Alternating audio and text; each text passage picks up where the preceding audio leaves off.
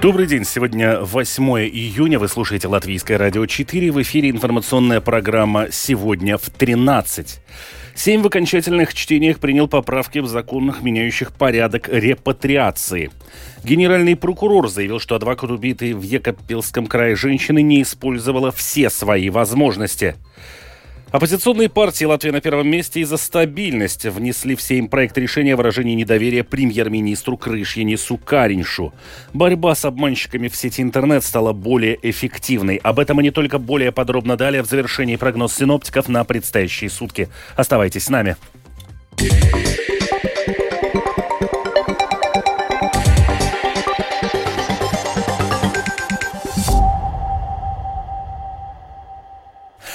Сейм в окончательном чтении принял поправки в законе, меняющем порядок репатриации. Подробности у Скирманте Бальчута. Поправки в законах о репатриации и иммиграции Сейм принял в ускоренном порядке.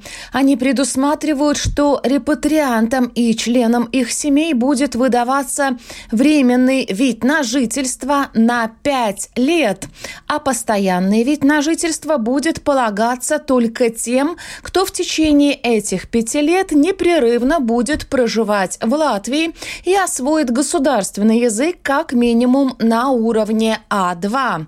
В свою очередь, с января 2024 года статус репатрианта предоставляться больше не будет. Эти изменения депутаты поддержали без дебатов. Коллеги,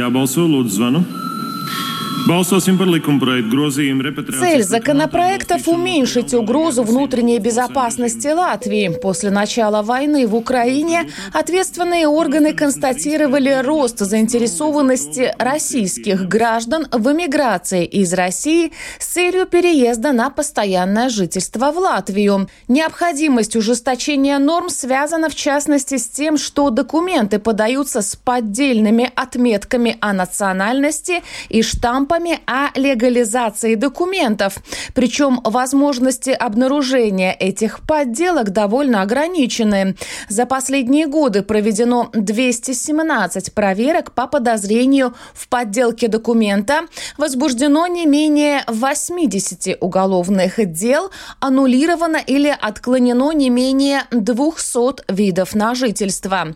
До сих пор репатрианту выдавался постоянный вид на жительство на основании первого первого заявления, что давало им возможность постоянно находиться в Латвии, свободно передвигаться по территории стран-участниц Шенгенского соглашения, получать медицинские услуги и другие социальные гарантии без необходимости доказывать, что лицо действительно проживает в Латвии, а также знает государственный язык.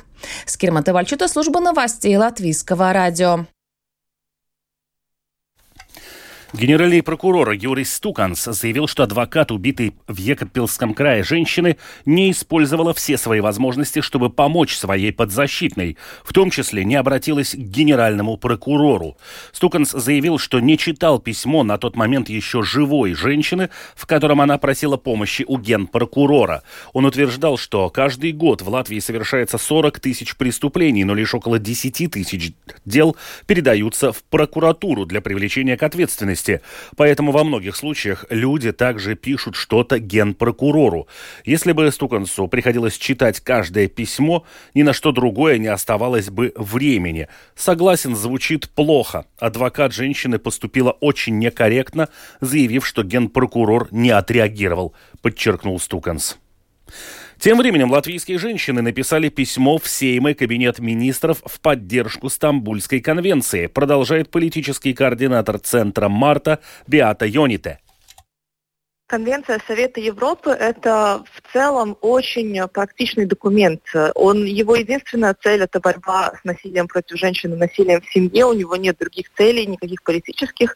И он предлагает действительно очень много разных механизмов. И все, в принципе, все перемены законодательства, которые у нас были в Латвии за последние 10 лет, они совершенно все каким-то способом вдохновлены из Стамбульской конвенции. В принципе, этот документ, он бы просто эм, сделал бы все эти вещи обязательными для нашего государства и, и независимыми от э, решения или желания индивидуальных э, политиков, как это существует на данный момент. Потому что мы видим, что сейчас, э, действительно сейчас э, много рабочих групп, я сама в них во всех участвую.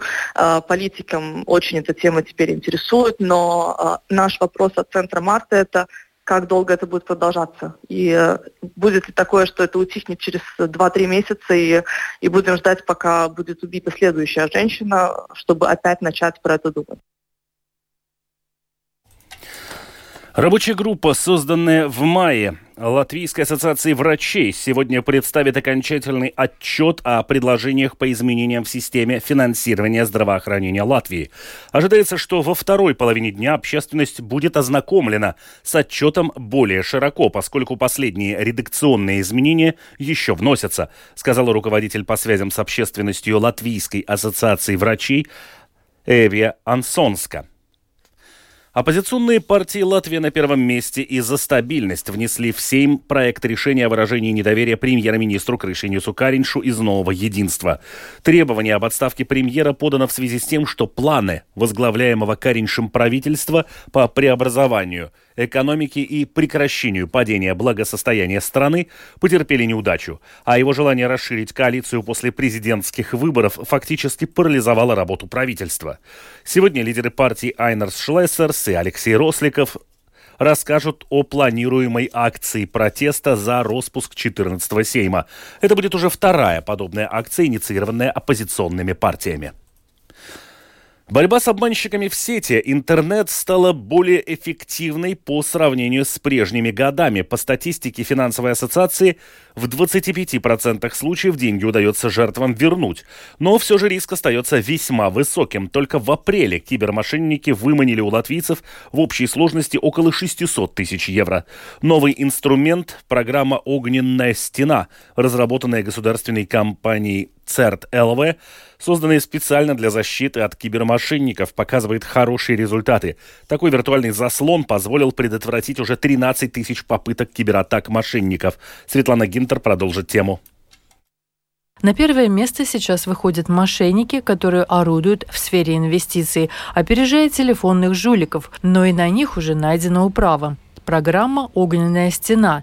Ее можно найти на сайте dnsmuris.lv. Это такая программа, которая сделана ЦЕРТом, государственная компания, которая защищает людей от всяких э, кибернападений. Она сделала просто программу, которой любой человек бесплатно может поставить на свое устройство, э, телефон или компьютер. Что она делает? Она не позволяет вам нажать на ссылку, например, или зайти в страницу, о которой есть информация. Если кто-то уже дал знать, что вот такая страница есть, она плохая, и человек никогда не зайдет в эту страницу. То, что эта программа делает. Ну и, конечно, финансовые институции тоже советуют, пожалуйста, бесплатная программа, пользуйтесь, она вас может спасти. Очень много э, страниц попадают там, мошенники очень много этих страниц делают, эти нападения довольно много, ну и поэтому они там попадают. Люди быстро узнают, попадают в эту систему, и это предотвращает э, людей попасть к мошеннику. Генс Малкалнетес, эксперт по безопасности ЦРТЛВ, отмечает. Сейчас интернет-магазины больше не хранят данные, как было раньше, поэтому покупки стали намного безопаснее. И все же допускать, чтобы ваши данные банковской карты попадали в руки злоумышленников, не стоит. С их помощью на некоторых сайтах можно пройти первичную проверку и ввязаться в какой-то инвестиционный проект. В итоге ваши деньги будут там фигурировать. В результате вовсе не вы получите обещанные деньги от мошенников, а сами окажетесь им должны.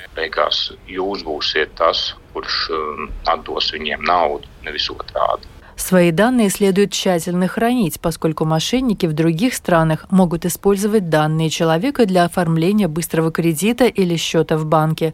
В Латвии такое практически исключено, отмечает эксперт ЦРТЛВ. Но не советуют отвечать на спам от мошенников. Atbildot no sava e-pasta uz vēstulēm, jūs apliecināt, ka šo e-pastu lasat un kad ir реальные коммуникации iespējas. Поскольку в случае ответа они фиксируют электронный адрес и могут совершить более серьезную атаку на компьютер. Светлана Гентер, Латвийское радио 4. Трехмерная модель Риги. На муниципальном портале Георига каждый житель может осмотреть столицу, не выходя из дома. Можно исследовать, например, свой район, здание или перекресток с высоты птичьего полета. Сегодня в эти минуты муниципалитет проинформирует о том, что можно сделать с этими данными, продолжает представитель Департамента городского развития Диана Корбе ļauj modelēt un vizualizēt ситуации daudz un dažādi. Позволяет моделировать и визуализировать множество различных ситуаций, как в планировании, так и в строительстве. Например, если человек хочет разместить летнюю веранду, он может посмотреть, как в течение дня в определенный месяц, период времени, эта летняя веранда будет освещаться, каково будет влияние солнца и будет ли затенение. Значит, он будет решать, в каком месте расположить эту летнюю террасу, чтобы клиентам было хорошо и комфортно. Поскольку данные более точны и отражают реальность, реальную ситуацию, можно надеяться, что принятие решений может быть намного быстрее и качественнее.